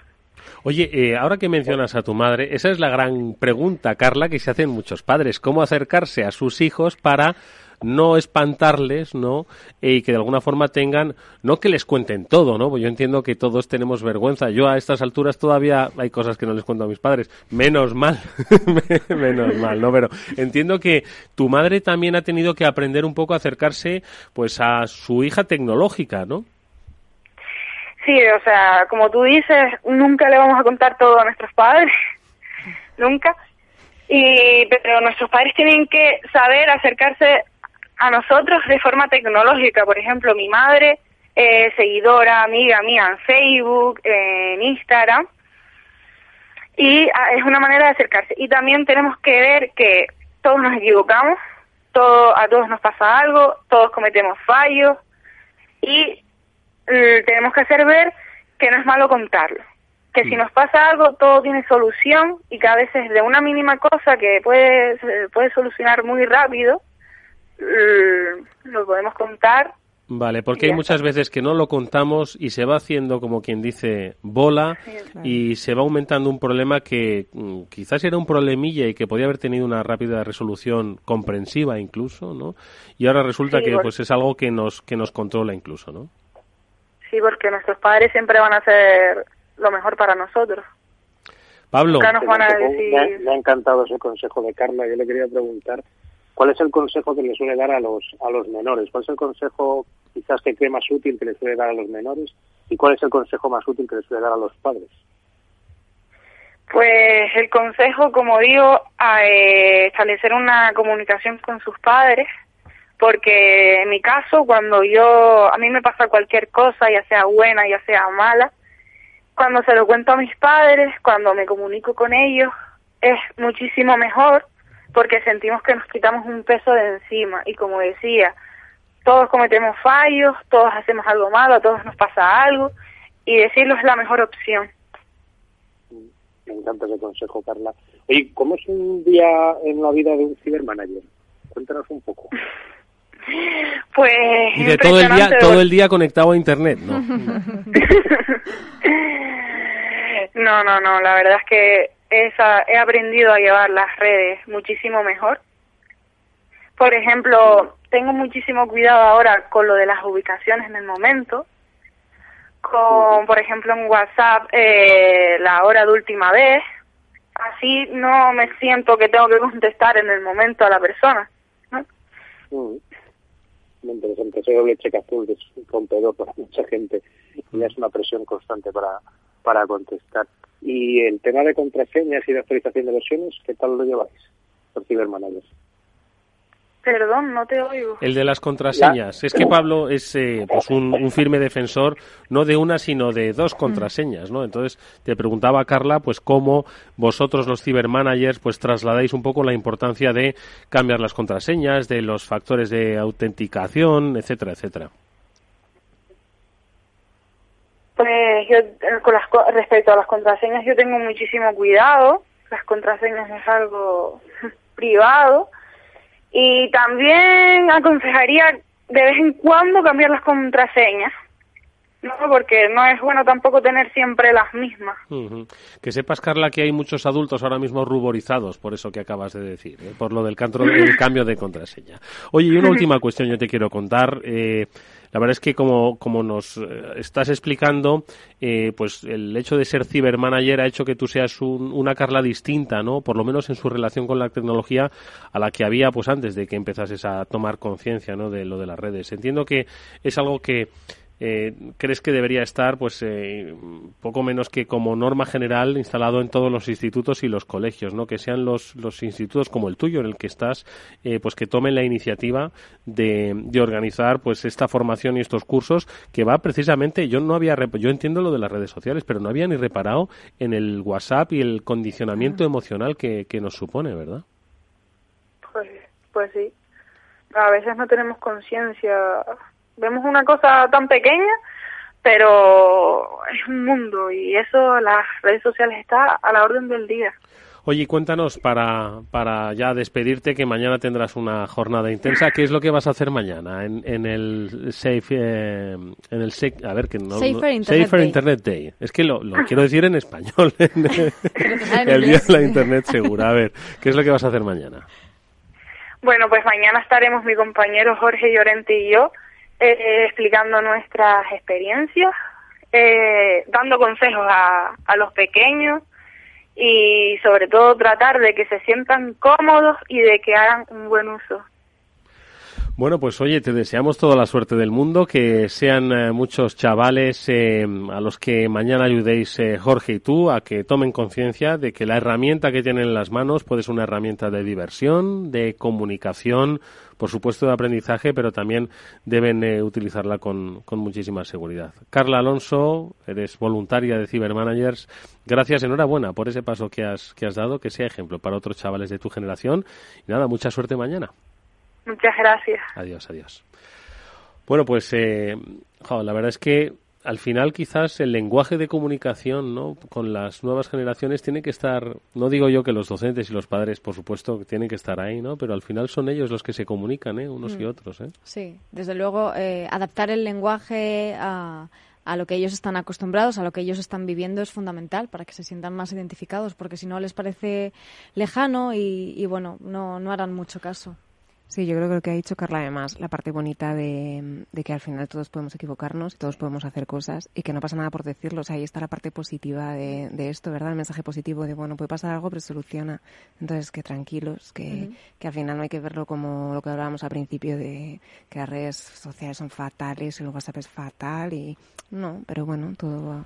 Oye, son 13 años, Beatriz, de INCIBE, eh, que ha ido evolucionando. Obviamente, hace 13 años había otro tipo de uso de, de Internet, había otro tipo de uso de, de las redes, eh, pero que obviamente se va adaptando, ¿no? Y son cuatro, cuatro las ediciones de este Día de la Internet. Segura. ¿Cómo ha ido evolucionando, no ya las amenazas, sino cómo habéis percibido que ha ido evolucionando esa sociedad, también la sociedad de los menores, eh, los niños, los adultos, en su relación con las nuevas tecnologías? ¿Vamos mejorando en concienciación o es tan cambiante todo que cuando por fin hemos concienciado en una cosa sale una nueva tecnología que hay que empezar un poco de cero? Yo creo que vamos mejorando, pero que todavía hay muchísimo por hacer. Entonces, antes, por ejemplo, o sea, estas navidades hacíamos una guía de juguetes conectados, por ejemplo. Pues eso hace cuatro años, pues no lo hacíamos. No, no existía. Claro. al final lo que te das cuenta es de que tienes que ir a intentar ir a la par con la tecnología y a la par con la seguridad. Entonces, la seguridad junto con la tecnología muchas veces no va tan tan de la mano. Pero sí que creemos que hay más conciencia. Ya hay libros de coles, asignaturas en las que sí que tienen una parte de ciber. O sea, sí que se les habla de los peligros que pueden encontrarse. Sí que hay itinerarios educativos en los que sí se hablan de estas cosas. A lo mejor no, no tiene una asignatura como tal, pero sí que hay libros, que, que es una cosa que yo creo que antes no nos encontrábamos. Tú antes ibas al cole y estudiabas las cuatro cosas que tenías que estudiar. También es verdad que yo creo que hay profes cada vez, cada vez como más comprometidos con este tema. Nos lo encontramos mucho en eventos como Cibercamp, con las Ciberolimpiadas y tal. Vemos que hay ahí, pues realmente hay profes que les encantan estas cosas y, que también como que les me inculcan un poco el gusanillo a los chicos. Lo típico de te gustaba tal asignatura porque tu profe era una máquina. Pues esto es lo mismo. Y los referentes un poco que habla también Mónica. Si tú ves a una persona que te habla de algo, pues al final te engancha, pues seguro que a lo mejor le coges ahí el gusanillo, ¿sabes? Pero sí que, sí que es importante, o sea, yo creo que hay una labor todavía muy importante por hacer. Sí. Yo creo que sí. me gustaría destacar, Eduardo, la, la labor tan fuerte que hacen en, en CIBE de, de concienciación con todos estos eventos, porque es el evento de mañana, es Cibercamp, tienes cibercooperantes, tienes eh, cibermanagers, no sé cuántos eventos o programas más nos dejamos. Nos puede contar Beatriz un poco más de otras actividades que, realizan desde INCIBE. Sí, porque yo he destacado el de mañana ¿no? como un día importante, pero efectivamente la agenda de actividades de, de INCIBE está bastante bastante completa, ¿no? A ver, nosotros tenemos actividades para los diferentes públicos. Sí que es verdad que nosotros somos una línea importante, aparte de los servicios un poco de concienciación, de divulgación y de difusión. También hay una parte importante de promoción del talento, de captación de talento, de identificación del talento. Y eso va también a ver, va unido entre comillas a, estos eventos comenta, que comenta Pablo, en los que nosotros también apoyamos, como puede ser un hackron, una siempre en siempre queremos que salga talento en esto y para esto lo formamos o lo, o lo ayudamos a que salga o lo enganchamos de alguna manera. Entonces, en INCIBE lo que hacemos de mm, para la parte de los menores, el día mm, de por sí es mañana, pero sí que Cibercamp al final em, se ha convertido en un evento para todos los públicos. Por ejemplo, nació siendo un, e, un gran evento de ciberseguridad. Empezamos con un papel en blanco a, a ver qué ponemos aquí, qué hacemos, pues haremos talleres, haremos charlas, hablábamos con esta comunidad, como hablabas antes, que Pablo conoce de, pues al final que parece que no, pero esa comunidad existe y es importante y va creciendo. Y al final pues se ha convertido en un evento para todos los públicos porque al final van los niños, aprenden los coles, los padres, hacemos hasta un teatro, obras de teatro, mm. que te sientas ahí, las ves y dices, no me lo puedo creer que haya un teatro y pues hay cosas como muy reales, ¿sabes? De cómo es una conversación en directo y cómo es una conversación en WhatsApp. Y cómo cambia el enfoque completamente. Entonces, es curioso, ¿sabes? Que tú simplemente como, como espectador dices, es que es completamente diferente. Entonces, como que manejamos dos mundos paralelos. Entonces, es importante, o sea, a nosotros nos gusta hacer ese tipo de, eventos porque consideramos eso, que es importante llegar a ellos, importante al final ponerte algo delante para que, para que lo veas. Sí, son fundamentales porque ahí em, los asistentes que van, y yo tuve la gran suerte de estar en este cibercamp y verlo en directo, por ejemplo, había una zona eh, exclusiva para las familias. Entonces iban, hacían actividades y mediante juegos los propios niños y los padres también, los padres, sobre todo, aprendían cosas pues como la criptografía, eh, cómo utilizar bien las contraseñas, los datos personales, la privacidad, la importancia que tiene, cómo manejarlo.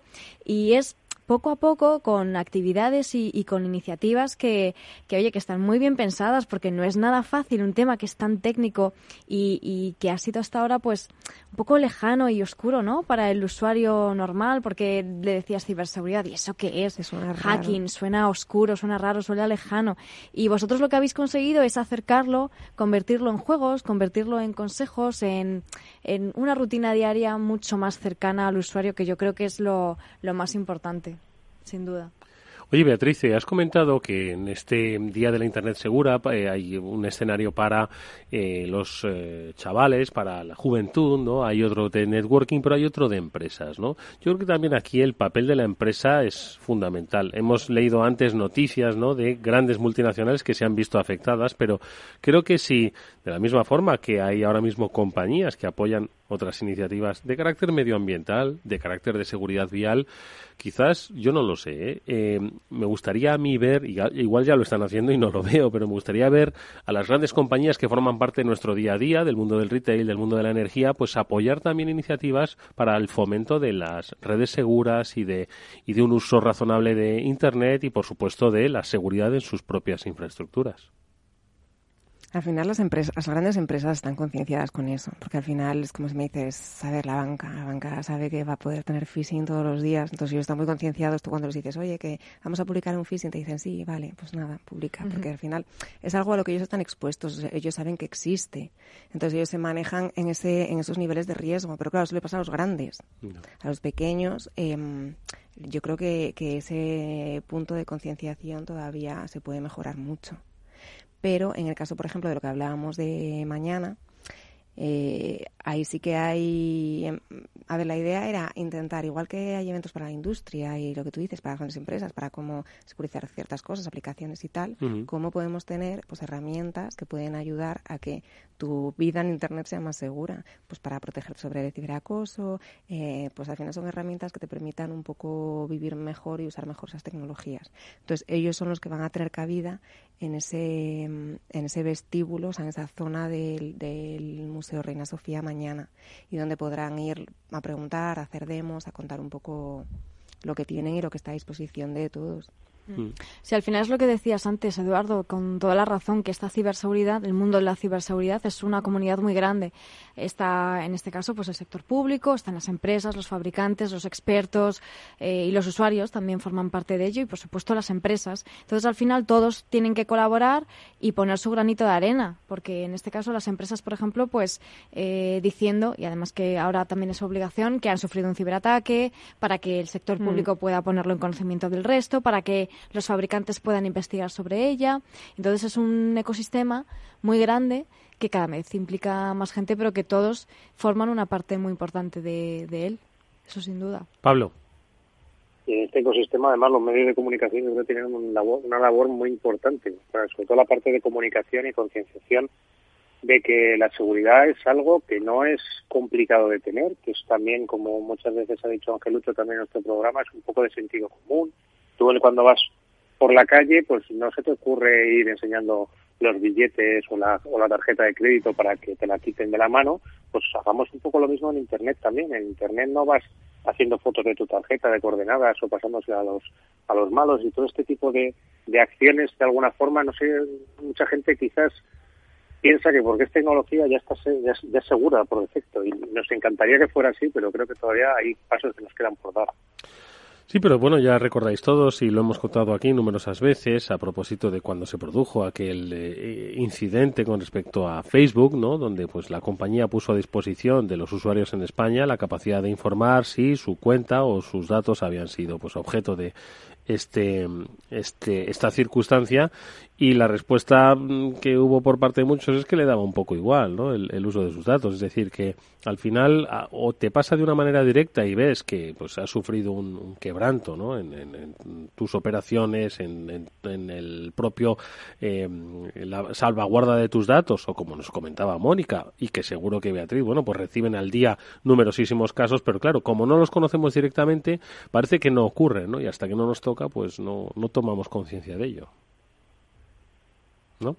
Y, a, y a veces quizás también lo que nos ocurre es que no somos conscientes de cómo se usan esos datos. Es decir, tú estás utilizando un buscador o estás usando un teléfono móvil y de repente te aparece algún anuncio que dices, uy, este anuncio, ¿por qué me ha salido? ¿Cómo saben que yo estoy buscando un coche, por ejemplo? Y igual es porque estás usando un servicio de correo electrónico gratuito.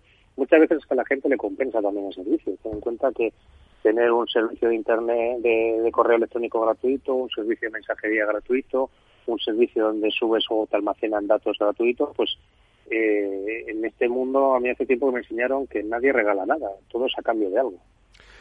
Bueno, pues vamos a ir encarando la recta final de nuestro programa, primero haciendo una pausa y segundo, eh, anunciando que vamos a hablar con otro voluntario, ya estuvo con nosotros en uno de los programas de After Work, que es un especialista en ciberseguridad, José Fernández, también formador de uno de los programas que desarrolla en CIBE, el, eh, me atrevo a pronunciarlo, el eh, Internet Segura for Kids en este caso, ¿no? Para, para Sí. niños. Y también cibercooperante. Y también cibercooperante, pues ahora vamos a conocer un poco más en profundidad la figura porque está sorprendiendo en CIBE ¿eh? la cantidad de eh, eventos que desarrolla y que muchos de vosotros que nos estáis escuchando no conocíais y además, amigos míos, al alcance de cualquiera. Enseguida vamos a conocer un poco más. After Work con Eduardo Castillo.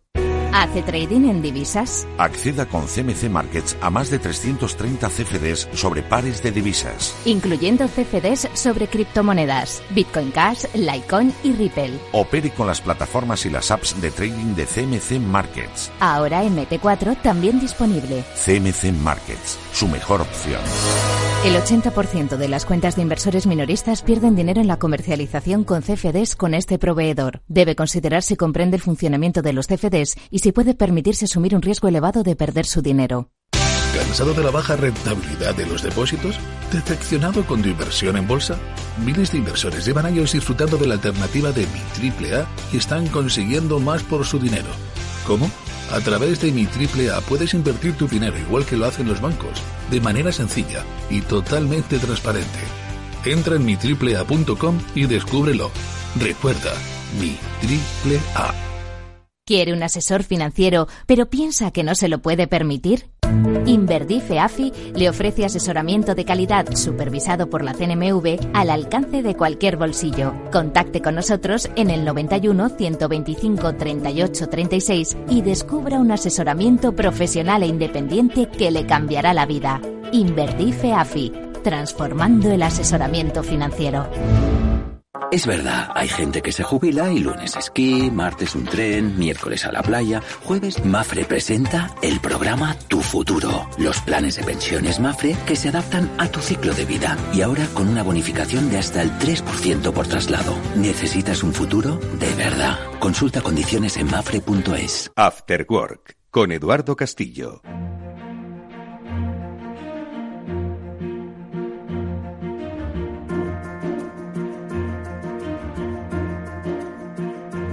Bueno, pues ya antes hemos hablado con una cibermanager, una chica, Carla Alonso, que mañana tiene bastante trabajo. No sé si mañana, pero muchos días estoy seguro con ese ciber eh, eh, cibervoluntariado, diría yo, que hace nuestro invitado, es cibercooperante, José Fernández, al que es un placer volver a saludar. José, ¿qué tal? Muy buenas tardes. Hola Eduardo, ¿qué tal? Buenas tardes. Pues encantado de saludarte y siempre le decimos a Mónica que recuerde a nuestros oyentes, a los viejos, pero también a los nuevos, pues quién es José, porque ya estuvo con nosotros hablando de formación y concienciación en su día. Además. Sí, sí, además estuvimos hablando de temas de, en este caso de legislación, de GDPR, de cómo adaptar las empresas a, esta normativa. Y en este caso, pues José Fernández es CEO de Fan for Shoppers, que es una empresa de consultoría y de ciberseguridad web.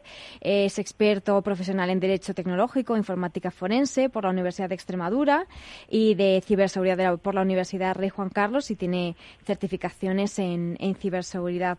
Y bueno, en este caso estamos hablando con él porque es cibercooperante de INCIBE. Él va a los colegios y da charlas sobre este tema y, bueno, conciencia a, a los pequeños y no tan pequeños y también es formador del otro programa de INCIBE, en este caso de Internet Segura for Kids, en jornadas escolares. Así que nos puede contar mucho sobre Oye, José, ¿tú te acuerdas de esas películas en las que decían, hoy va a venir un policía a hablaros y tal? Y bueno, había como una fiesta, ¿no?, en el instituto. Yo entiendo que te tienen que recibir igual por lo menos, ¿eh? Sí, bueno, eh, parecido. De hecho, bueno, eh, los, los, los alumnos suelen estar bastante acostumbrados a que, a que vaya policía y guardia civil con el plan director a, darles charlas. Y, la verdad es que yo siempre que, que, que voy, sobre todo a los más pequeños, lo primero que les digo es que yo no soy policía, que no voy a meterles miedo y que no voy a reñirles ni que no voy a decir nada, nada, nada negativo, sino, sino todo lo contrario, que les voy a ayudar, que vamos a, a charlar sobre, sobre las cosas buenas que tiene Internet y sobre los riesgos que, que se pueden correr. Pero realmente sí que sí que sí que el, tema de policía y guardia civil está muy lo tiene muy muy presente porque por eso porque porque el plan director van, van mucho a los colegios también. Fíjate ha dicho José una cosa y la comparto pues en voz alta para que reflexionéis si queréis. Beatriz Mónica Pablo y también tú José por supuesto ha dicho dos palabras. Yo no voy a meter miedo no voy a reñir no sino que voy a hablarles de la ayuda que le supone Internet y lo bueno que es Internet, ¿no? Haciendo buen uso de él. Sin embargo, muchas veces aquí hemos tenido el, la duda de si había que meter un poco de miedo a las empresas y también quizás a los padres para que reaccionasen un poco y tomasen conciencia. A ver qué pensáis, Beatriz, Mónica, Pablo, José. Yo creo que al final es lo que decía antes Pablo. O sea, tú no vas por la calle gritando, oye, que este es mi DNI, que esta soy yo, que este es mi número de mi clave secreta de no sé qué, que este no sé cuál. O sea, muchas veces eh, con una cosa así que te puede parecer un poco de risa, también puedes llegar, no hace falta. Pero también es cierto que por otro lado, hilando con lo de la DGT, hay mensajes como mucho más tajantes que yo creo que llegan a la sociedad y llegan de una forma muy directa, ¿sabes? Entonces yo creo que ahí está la cosa un poco un poco en duda. O sea, muchas veces hay mensajes que pueden llegar de forma positiva, pero también es verdad que si bebes no conduzcas nos ha quedado a todos. Al final sí que es verdad que no esto no se trata de alertar constantemente, pero sí que a veces hay que meter un poco de miedo de poner esos ejemplos que pasan y que son tan habituales lamentablemente, pero ponerlos para que la gente entienda y sobre todo los más pequeños entiendan que esas cosas pasan, porque si no tampoco evitaremos que, mm, se produzcan casos que son muy negativos. Hay que dar esa alerta, pero a continuación, por supuesto, dar los consejos y enseñar la parte positiva. Pero también meter un poquillo de miedo para que espabilen. A ver, Pablo y José. Yo estoy de acuerdo, yo estoy de acuerdo con Mónica. O sea, a ver, estoy de acuerdo que sobre todo hay que utilizar la tecnología y enseñar que la tecnología sobre todo tiene muchas bondades. Esto es como siempre se comenta muchas veces, esto es como un cuchillo, es una herramienta. El cuchillo lo puedes usar como arriñano para cortar y cocinar muy bien o lo puedes usar para, para atacar a alguien. Entonces, en ese sentido, la tecnología tiene, tiene un montón de usos muy buenos, nos pone un montón de conocimiento y de información al alcance que cuando éramos pequeños ya nos hubiera encantado tener para poder resolver cualquier trabajo que teníamos o incluso para poder profundizar en, temáticas que nos gustan. Incluso yo creo que es una herramienta muy buena para eso, precisamente, para generarle a los, a los más jóvenes las inquietudes para ir profundizando los temas que les gustan y no ir siempre por el, por el camino marcador o reglado del colegio. De todas formas, como bien coincido con Mónica también, sobre todo a los, a los padres también, hay que exponerles la realidad. Es decir, os vais a enfrentar a determinadas situaciones. Existen personas malas, desafortunadamente, en la vida. O sea, no nos gusta encontrarnos con ellos, pero existen esas personas malas y en Internet tiene un, pequeño resquicio de, anonimato que les permite eh, quizás llegar de una manera más fácil a, a, menores y tienes que ser consciente de las limitaciones también que tiene la tecnología a la hora de detectar estos a estas personas y estar cerca de tu hijo cuando está conectado a Internet, no dejarle la tablet y abandonarle ahí en el sofá mientras que te vas a hacer mm. otras cosas, sino al contrario, estar con él, no le dejas ir, por la calle solo, pues siéntate con él a, utilizar Internet. José. Sí, no, no, es, es, es así. Mm, no se trata tanto de, meter miedo como, como de, dar a conocer eh, los riesgos a los que nos enfrentamos en, en Internet. En la vida real todos sabemos el riesgo que corremos eh, si, si vamos a más velocidad de la permitida o si nos saltamos un semáforo por hacer una similitud con la DGT que estabais hablando antes o, cosas de este tipo, ¿no? Entonces sabes a qué te expones y tomar la decisión de correr más o menos o, o, saltarte un semáforo o no.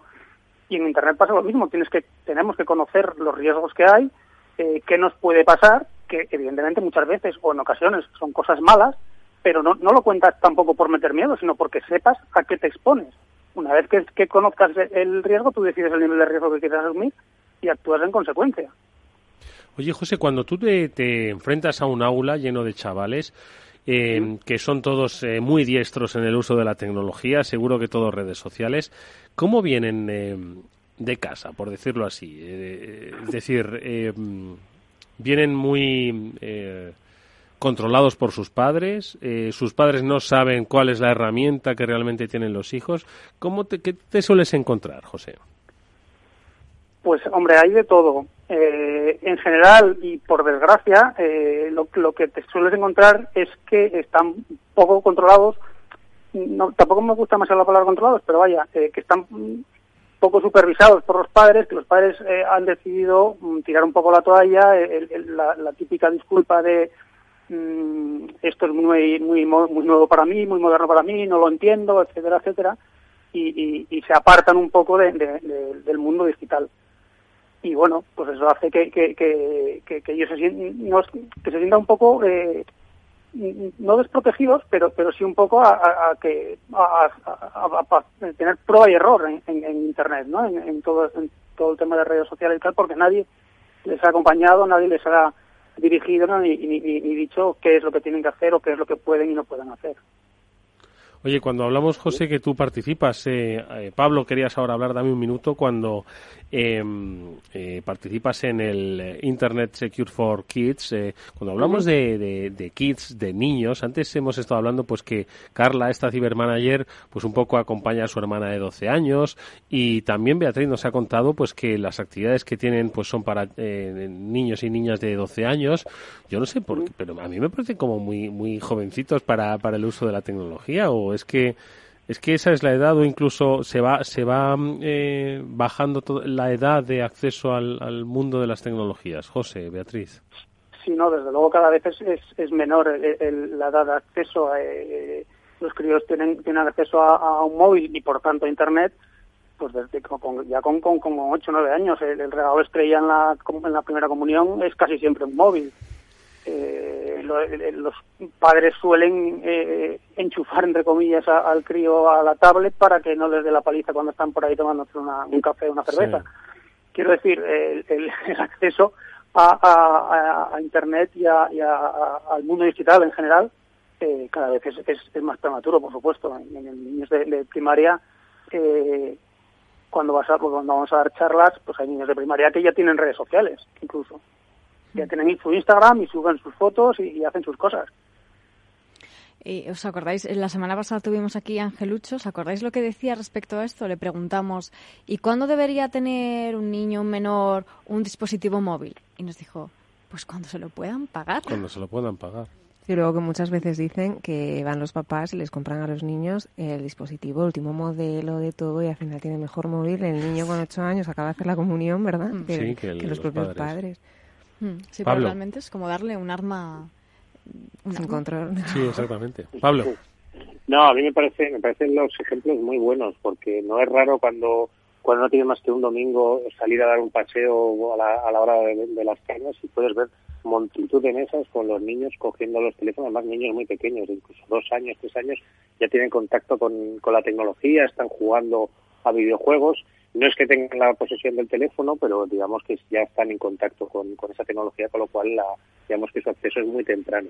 En general, yo creo que es una cosa que me encantaría poder mm, seguir el consejo de y poder decir que los niños tengan que tener teléfono cuando se lo puedan pagar. La realidad es que muchas veces, en cuanto sus amigos ya tienen un teléfono, te lo van a estar demandando. En ese sentido, a mí hay una, una iniciativa que, que oí por primera vez en, una de las charlas de INCIBE que me parece muy interesante y no sé cómo la verá en, Internet for Kids, que es el tema de un contrato, digamos, o una especie de contrato de acuerdo que firman entre padres e hijos. Es decir, yo te voy a dejar un teléfono, tú eres un menor, pero yo tengo que conocer tu contraseña, yo controlo qué aplicaciones están instaladas, puedo acceder cuando quiera. En este sentido, me gustaría saber cómo es la reacción de los niños ante este tipo de contratos. ¿Lo aceptan de manera más o menos fácil? ¿Se empiezan a revelar cuando llegan cumpliendo 8 o 10 años? Mm, ¿Cuál es vuestra experiencia desde INCIBE y desde Internet for Kids? Pues yo creo que desde INCIBE ahí nuestra experiencia, supongo que depende también mucho del caso particular y de los y de los niños. Yo creo que cuanto más pequeño eres, menos necesidad tienes de guardar ese secreto, ¿no? Que decíamos antes de que no te atreves a contar a mm. tus padres. Entonces sí que es importante que ellos entiendan que sus padres son sus compañeros en ese caso y al final son las personas que les van a apoyar y que van a querer siempre lo mejor para ellos. Entonces al final es también una relación muy de confianza. José. Sí, en el tema de, de los contratos o de estos, mm, aparentes contratos, eh, eh, el, éxito que tienen, que, es cierto que, que, que, sí que funcionan en determinados casos y, tienen bastante éxito, es porque, eh, por un lado, el niño ve que, que, sus padres se, interesan porque, porque el, acompañamiento en, su mundo digital se produzca, y por otro lado, ven que, sus padres les, Mm, se ofrecen a, negociar con ellos determinadas cláusulas. Lo que no vale es decir, vale, te compro un móvil, pero tienes que firmar esto. Y, por imposición, evidentemente, habrá cláusulas o apartados que, serán prácticamente innegociables, pero habrá otras que, se pueden negociar. Y el hecho de que el crío pueda negociar alguna eh, hace que luego se comprometa más a la hora de cumplirlas. Fijaos, sin embargo, eh, y esto es experiencia de eh, las últimas 48 horas con personas, con, con hijos en, en, eh, en plena adolescencia. Eh, Angelucho nos decía que, bueno, pues hasta los 18 años los padres deben conocer las contraseñas. A partir de los 18, obviamente, pues todos quieren tener su intimidad y su privacidad y depende de ti y de tu habilidad, pues que quieran o no compartir contigo, pues su día a día en las redes, ¿no? Pero que antes era pues poco menos que una obligación entre comillas conocer la contraseña de los dispositivos que utilizan vuestros hijos. Bueno, pues en las últimas 48 horas con tres padres con los que yo he hablado, con hijos menores de 18 años, me han dicho que desconocen absolutamente y que es imposible, imposible acceder a las contraseñas y que no saben cómo hacer y que tampoco quieren forzar mucho eh, la situación para no tensar y distanciar más todavía. Así que no, no sé, José, Beatriz, ¿qué, qué se puede hacer con esto? Al final es lo que comentabas antes, que decías que parece que con 12 años son muy pequeños y realmente es que no lo son tanto. O sea, hay actividades que puedes hacer con ellos desde muy pequeñitos y que ellos, como dice José, valoran porque al final los niños cuando son pequeños están aprendiendo cosas como esponjas, lo que quieren es que tú estés a su lado y que les escuches y que les hagas caso y que, les, y que veas con ellos lo que ellos están viendo. Porque al final es su manera también de aprender y de enfrentarse a las cosas nuevas. Entonces, si esa labor tú la haces desde pequeñito, no creo que llegues a los 18 con esta, en esta tesitura de, ay Dios mío, y ahora cómo me dan a mí la contraseña, ¿sabes? Yo creo que al final lo que nos parece 12 años, es verdad que son niños, pero quizá para empezar a educar, cuanto antes mejor. Bueno, pues si os parece, mm, eh, vamos a, por supuesto, agradecerle a José Fernández que nos haya acompañado estos minutos, pues que nos sirva también un poco de reflejo que para ayudar no hay edades. Hemos hablado con una adolescente, no digo yo que esté José en el otro extremo, pero bueno, ya sus años tiene, sus años de experiencia tiene y a través de esas iniciativas, ¿no? Como eh, cibercooperante y también la que desarrolla, pues, eh, eh, con cierta regularidad en este Internet eh, Secure for Kids, bueno, pues te agradecemos, como te digo, que nos hayas acompañado estos minutos. Nosotros, José, gracias y hasta muy pronto, que te veamos eh, nuevamente, pero eh, físicamente aquí en el estudio, ¿vale? Cuando queráis, un placer. Un abrazo. Lo dicho, que nosotros vamos a ir terminando, pero antes, ya que hemos hablado de Facebook, de que fue quizás el paradigma, ¿no? De que las cosas estaban cambiando, precisamente que hoy eh, son 15 años los que cumple esta red social en la que muchos de los que, pues, hoy en día, pues, eh, estoy seguro que dan lecciones o han recibido lecciones, se iniciaron. José González nos cuenta un poco más sobre este 15 aniversario. Vamos a ver lo, lo que nos dice. Hola, ¿qué tal? Bueno, yo no sé lo que hacíais en el recreo en vuestra época de estudiantes, la gente que hemos nacido en los 80, en los 90, esa generación millennial que de la que todo el mundo habla, pues usábamos las canicas, las chapas, echábamos partidos de fútbol, partidos de baloncesto o intentábamos divertirnos de alguna forma. Ahora la generación Z pues ha cambiado todo ese abanico de posibilidades que teníamos los ya un poquito más mayores por las redes sociales y por los móviles, porque son los dispositivos móviles los que se han convertido en los reyes de los recreos. Un estudio de empantallados y GAD3 decía recientemente que la primera pantalla llegaba a las manos de los jóvenes a los 10 años y que el primer smartphone lo hacía hacia los 13 años. La pregunta que nos hacemos al llegar ahora, siendo concretamente mañana el 5 de febrero, que es el día de la Internet segura, es ¿están protegidos los más jóvenes? ¿Saben cómo protegerse? ¿Saben qué es la ciberseguridad? Bueno, la tecnología cada vez está más integrada en los centros educativos. Las escuelas necesitan implementar medidas de seguridad que garanticen la protección online de los escolares. No solo de los escolares, sino también de las familias. ¿Saben los padres realmente cómo es la ciberseguridad? ¿Cómo se puede proteger tanto a ellos como a sus niños? Y esa asignatura debe ser una asignatura troncal en los estudios de los más jóvenes, también en las universidades, o debe ser una formación que se imparta en las, en las casas? Yo lanzo esa pregunta. ¿Dónde deben aprender los niños y las niñas españolas los riesgos y peligros de la ciberseguridad y de la privacidad en la red? ¿En casa o en el colegio? A ver, venga, ¿en casa o en el colegio? Muy interesante. En los dos sitios, por supuesto, porque en los dos sitios aprendemos y mucho, ¿no? Pero... En cada uno de ellos yo creo que Mm. tienen que aprender cosas distintas, ¿no? Como hemos estado diciendo, en casa esa confianza. Los padres tienen que, que ser, en este caso, pues unos aliados, unos amigos y que entiendan que si tienen algún problema, que pueden ocurrir muchísimos problemas, pues que puedan acceder a ellos fácilmente, que se lo cuenten. Claro, pero es que el, problema es lo que hemos hablado mm. muchas veces, que antes lo que aprendías en el colegio, en cierto modo se quedaba en el colegio, estudias en casa. Ahora mismo eh, la digitalización nos conecta 24 horas con el mundo y ya trasciende las paredes del colegio, trasciende las paredes de casa, es una continuación. ¿no? Eso es, yo creo que ahí es cuestión de confianza y también lo comentábamos de respeto, de que aprendan tanto en un sitio como en el otro eh, respeto y valores básicos que tienen que llevar en su vida real y en su vida digital.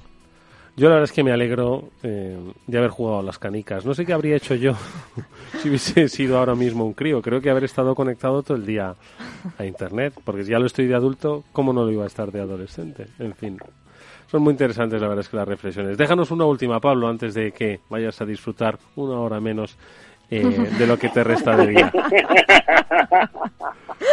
bueno, la verdad es que estoy, estoy muy de acuerdo con, con Mónica, son en los dos, o sea, tanto en, tanto en casa como en el colegio, y como tú bien indicas, la, la formación yo creo que ya no tiene barrera, ya no se queda solo en el, colegio, tú no, no aprendes solo en el colegio una materia, sino que ya la aprendes en, en todas partes y, y bien en, casa tienes que aprender la confianza y la seguridad de, de, del soporte de unos padres que te van a resolver todos los problemas que les, que les pongas y te van a ayudar siempre. El, el tema sobre todo es en los colegios, yo sí que me parece interesante que sea una, una asignatura que se una asignatura. y, y, que esté el acceso que se pueda que se deba aprobar y que se pueda suspender si uno lo hace mal. Bueno pues el debate lo dejamos abierto y le agradecemos por supuesto que haya contribuido, eh, contribuido a él nuestra invitada hoy Beatriz Soto la directora eh, del gabinete de la Dirección General de INCIBE el Instituto Nacional de Ciberseguridad a la que te deseamos Beatriz muchísima suerte para el futuro pero especialmente para el futuro próximo que es mañana que se desarrolle con eh, satisfacción toda esa jornada y sobre todo que sea muy útil a chavales, a padres, a docentes también a empresas. Muchísimas gracias. Esperamos que sí. Muchísimas gracias. Hasta muy pronto. Y Mónica Valle, por supuesto. Pablo Sanemeterio. Gracias, amigos, como siempre. Nos vemos la próxima semana, ¿vale? Muchas gracias a ti. Hasta la semana que viene. Ahí nos vemos, Eduardo. Adiós, Pablo. Y que a ustedes les vaya bien. Os dejo con José de la Morena, uno de los nuestros, hasta las 10. Análisis político y económico. Néstor Betancor cerró técnicamente el programa. Os habló Eduardo Castillo. Hasta mañana.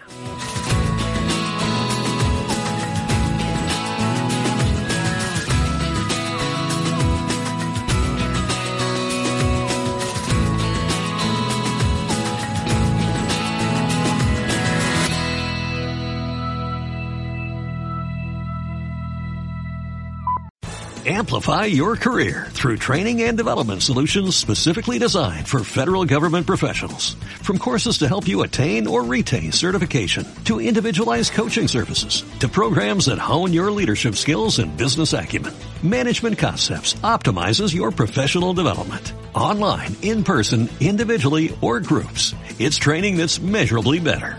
Learn more at managementconcepts.com. That's managementconcepts.com.